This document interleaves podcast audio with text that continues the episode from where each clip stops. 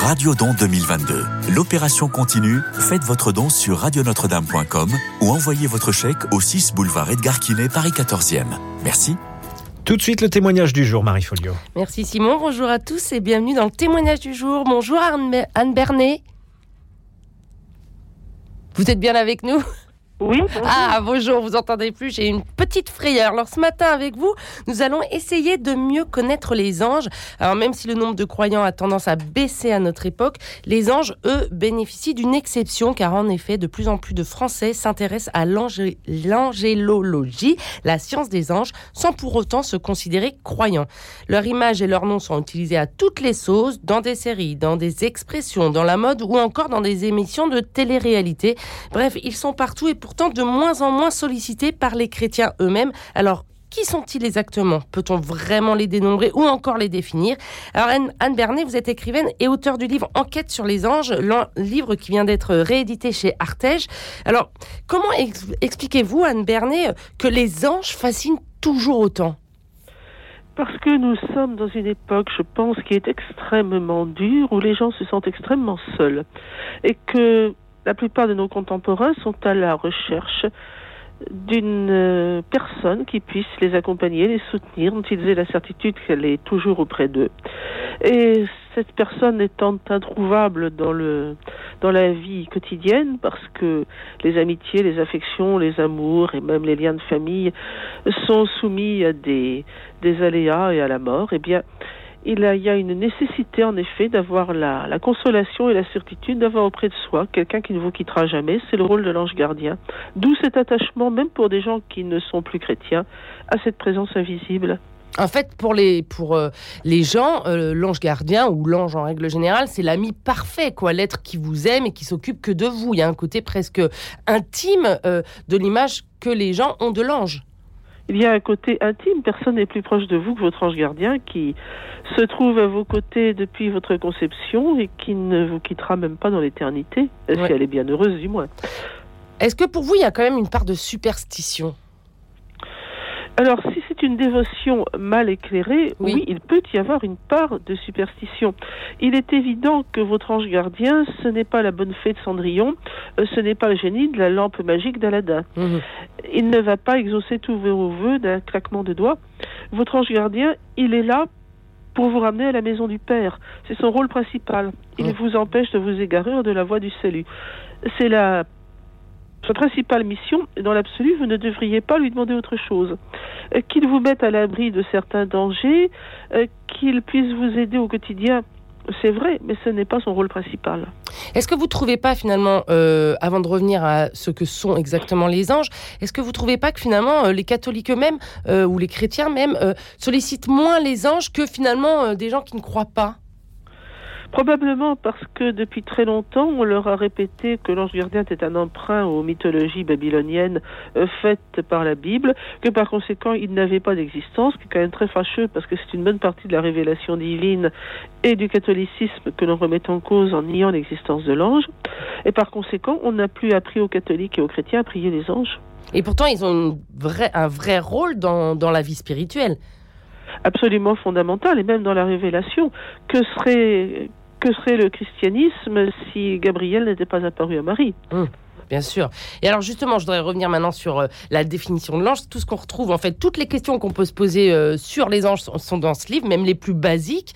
Euh, alors, qui sont-ils exactement ces anges? Bien, il faut poser la question à saint Augustin qui a, je crois, la définition parfaite à ce sujet. Quand on lui demande ce que c'est qu'un ange, il dit si tu me parles, si tu veux savoir leur nature, je te dirai qu'ils sont des esprits. Si tu veux savoir quelle est leur mission, je te dirai qu'ils sont des anges, en reprenant la racine grecque angelos, qui signifie messager, mmh. autrement dit, celui qui fait la liaison entre Dieu et l'humanité. Donc leur mission, c'est de euh, d'attirer un maximum d'hommes, ou en tout cas de sauver les hommes.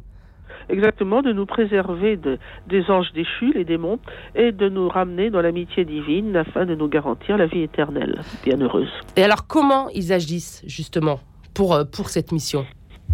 Avec la plus grande discrétion. Euh, Saint Paul dit pourtant, certains d'entre vous ont logé des anges. Ça nous est peut-être arrivé aussi, simplement, nous ne nous en rendons pas compte, nous pouvons croiser les anges dans la vie quotidienne, dissimulés sous un aspect des plus banals. Mais ils sont discrets, ce ne sont pas des êtres qui vont se manifester dans un grand fracas, sauf mission exceptionnelle, ne serait-ce que parce que ils sont le parfait reflet de la grandeur divine et que nous ne saurions supporter, comme le disait Saint Jean de la Croix que l'on célébrera demain, nous ne saurions supporter la lumière divine qui nous aveuglerait purement et simplement. Mm. Donc l'ange agit en douceur par des, des intuitions, des pensées tellement tellement simples que nous avons l'impression qu'elles viennent de nous-mêmes alors qu'elles nous sont parfois soufflées directement par l'esprit bienheureux qui nous accompagne. Il nous protège dans certaines circonstances, nous met à l'abri d'un accident, nous détourne de l'endroit où il ne fallait pas passer au moment où il y aura une catastrophe. Mais je vous le répète, ce n'est pas leur mission essentielle. Ouais. Ils sont là d'abord pour nous protéger et nous ramener au paradis. Et alors, est-ce qu'ils ont un caractère? Parce que euh, certains euh, saints qui, ont, qui communiquaient avec leur ange, qui avaient vraiment une relation avec leur ange, euh, parlaient, disaient qu'ils avaient un mauvais caractère. Est-ce que c'est vrai? À, à certains, certains ne sont pas des gens faciles. C'est- Euh, Ça semble incroyable que des anges ne soient pas faciles puisqu'ils sont parfaits. Ils sont parfaits, mais c'est notre imperfection qui finit par leur taper sur les nerfs. Il faut un peu se, Ah. mettre, à, se mettre à leur place. Ils sont agacés. pensez- Oui, quand vous pensez que certains mystiques humains, comme Sainte Brigitte de Suède, sentaient l'odeur du péché et que c'était absolument insupportable tant certains puaient, on peut imaginer ce que c'est pour un ange qui a, je n'ose pas dire l'odorat, mais enfin la sensibilité infiniment plus affinée que la nôtre. Donc notre présence doit quand même être assez pénible à supporter à longueur de vie. Par conséquent, ils peuvent avoir des, mouvements d'irritation qui d'ailleurs vont, en grandissant avec la, la, la, la sainteté de leur protégé. Vous évoquiez ces saints dont les anges gardiens avaient le caractère difficile, et je Mhm. pense particulièrement à Sainte Françoise Romaine ou à Sainte Gemma Galgani, qui étaient pourtant assez proches de la perfection, et qui toutes les deux ont fait l'expérience du mécontentement de leur ange. Sainte Françoise Romaine, un jour, a été mais publiquement giflée par une main invisible, parce qu'elle avait laissé dans un, un dîner mondain dire du mal d'une personne, sans intervenir. Quant à Gemma Galgani, son ange lui faisait la tête, il refusait de lui dire bonsoir quand elle avait commis une faute quelconque, il la laissait aller au lit sans lui dire bonne nuit, ce qui la blessait profondément, ce qui ne l'empêchait pas de se réconcilier avec elle. Mais oui, l'ange peut avoir la, la main rapide. On connaît la célèbre anecdote de, de Padre Pio, voyant le, un jeune français, un jeune prêtre français venu se confesser, l'abbé de Robert, auquel il pose la question, on est dans les années 50, est-ce que tu crois aux anges? Et comme beaucoup dans les années 50 et plus tard, l'abbé de Robert n'y croit pas. Il dit, ah bah non, je sais pas exactement. Et Padre Pio lui répond, eh bien, il est juste derrière toi, il te regarde, et ça, c'est de sa part, et il lui envoie une paire de claques. Mais alors, en fait, finalement, si son ange euh, a mauvais caractère, en tout cas par l'exemple de, de ses saints, s'il a mauvais caractère, c'est plutôt bon signe. Ça veut dire qu'on est avancé dans, la sainteté. C'est probablement bon signe. Plus il a mauvais caractère, plus vous vous rapprochez de. Plus il est exigeant. Et plus il est exigeant. Et alors, justement, comme on parle des anges gardiens et de cette relation avec, euh, avec, euh, avec euh, la personne, est-ce qu'il y a autant d'anges gardiens que de personnes? C'est-à-dire, un ange gardien est attribué à une personne et éternellement? éternellement. Un ange gardien par personne. Ce qui est intéressant, c'est que d'après les théologiens, le cœur des anges gardiens, le neuvième, est le plus petit. Donc, si chaque humain de toute éternité un ange gardien et que cet ange gardien sort du plus petit cœur, on imagine la multitude des anges. Ouais.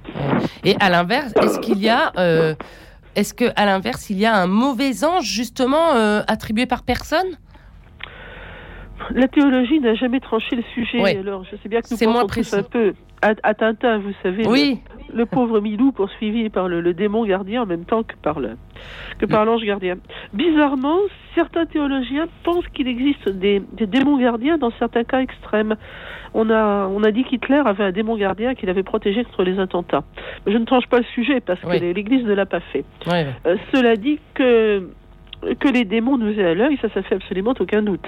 Hum. D'où la présence de l'ange gardien de nos côtés. Ouais. Et d'ailleurs, euh, quand on parlait des, des- des visions des saints et des anges, parfois euh, euh, certains saints pouvaient pas confondre, mais étaient dupés par le mauvais ange, c'est-à-dire qu'ils pouvaient prendre l'apparition, la, la, la- oui, le, le physique d'un ange gardien ou d'un ange tout court. Ils peuvent même prendre l'apparence du Christ, ce qui était arrivé à Saint-Martin, qui avait vu le démon lui apparaître sous les traits du Christ roi, qui l'avait remis à sa place en lui disant quand notre Seigneur reviendra, il apparaîtra avec les stigmates de la passion et pas avec les insignes de la royauté.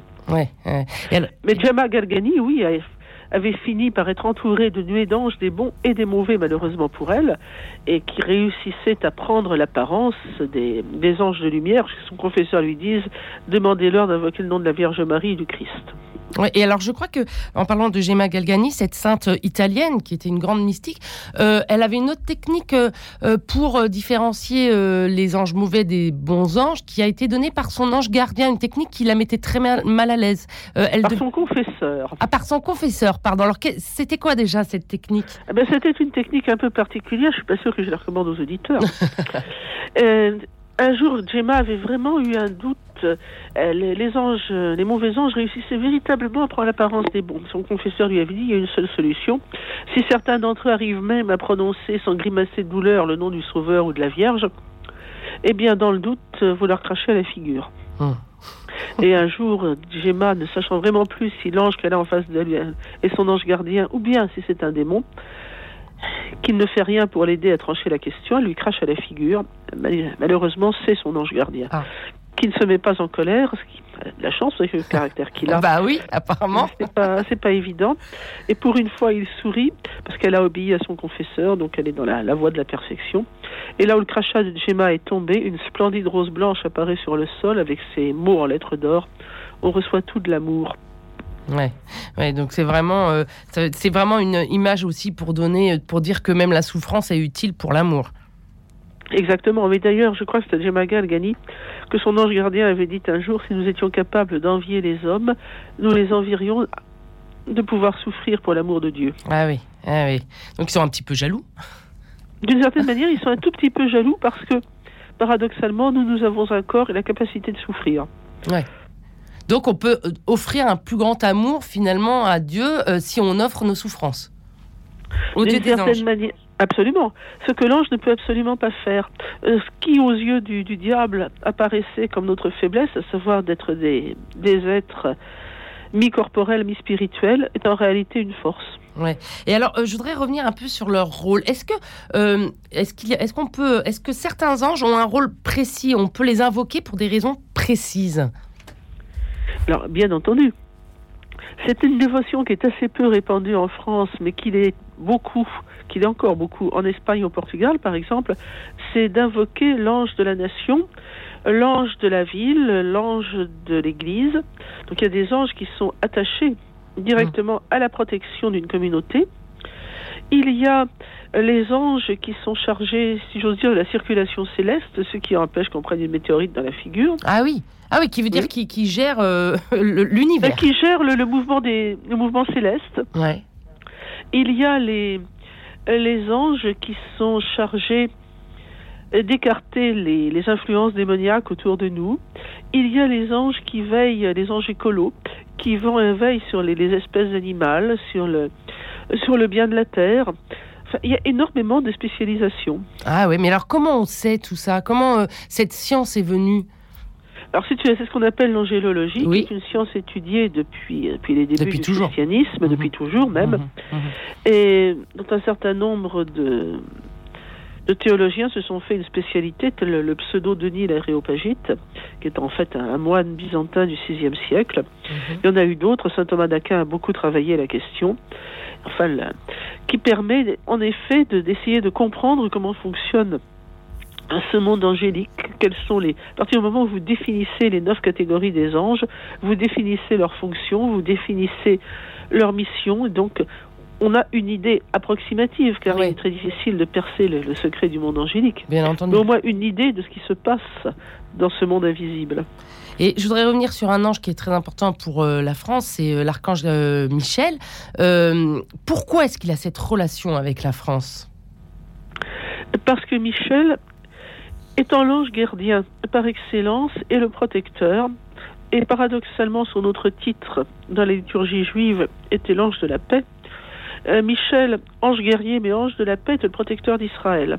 Hum. À partir du moment où le rideau du temple se déchire, la protection de Michel va se porter sur l'Église, puis d'un point de vue plus politique, sur l'Empire romain une fois christianisé, et à la chute de l'Empire romain, la France, en tant que fille aînée de l'Église, va obtenir la protection de l'archange Michel. Ouais. Alors c'est important encore aujourd'hui de l'invoquer? Il est très important, surtout par les temps qui courent, d'invoquer la protection de Michel, hmm. qui lui aussi n'a pas un caractère facile. Ah, pourquoi? Ah ben Parce que comme tous les anges, il est le représentant de Dieu, et à partir du moment où il a l'impression que vous ne l'écoutez pas, eh bien c'est comme si vous faisiez offense directement à Dieu, et ça, Michel ne supporte pas. On connaît la légende de la de la fondation du Mont Saint-Michel au 8e siècle, où effectivement il apparaît à l'évêque de Coutances, Aubert, et en rêve, il lui demande de construire un sanctuaire en son honneur, et l'évêque ne, ne veut pas. une deuxième apparition, il ne veut toujours pas. Ah. Et la troisième apparition, Michel lui dit, mais je vais te laisser un signe visible de mon passage. Il lui pose l'index sur la tempe, et l'évêque se retrouve avec un, trou dans le crâne. Ah, ah oui. Donc là, il a obéi. Et là, il a obéi. Et il a bien fait. Et il a bien fait, regardez le Mont Saint-Michel quand même. Oui, mais ce qui prouve qu'il y a quand même une fascination.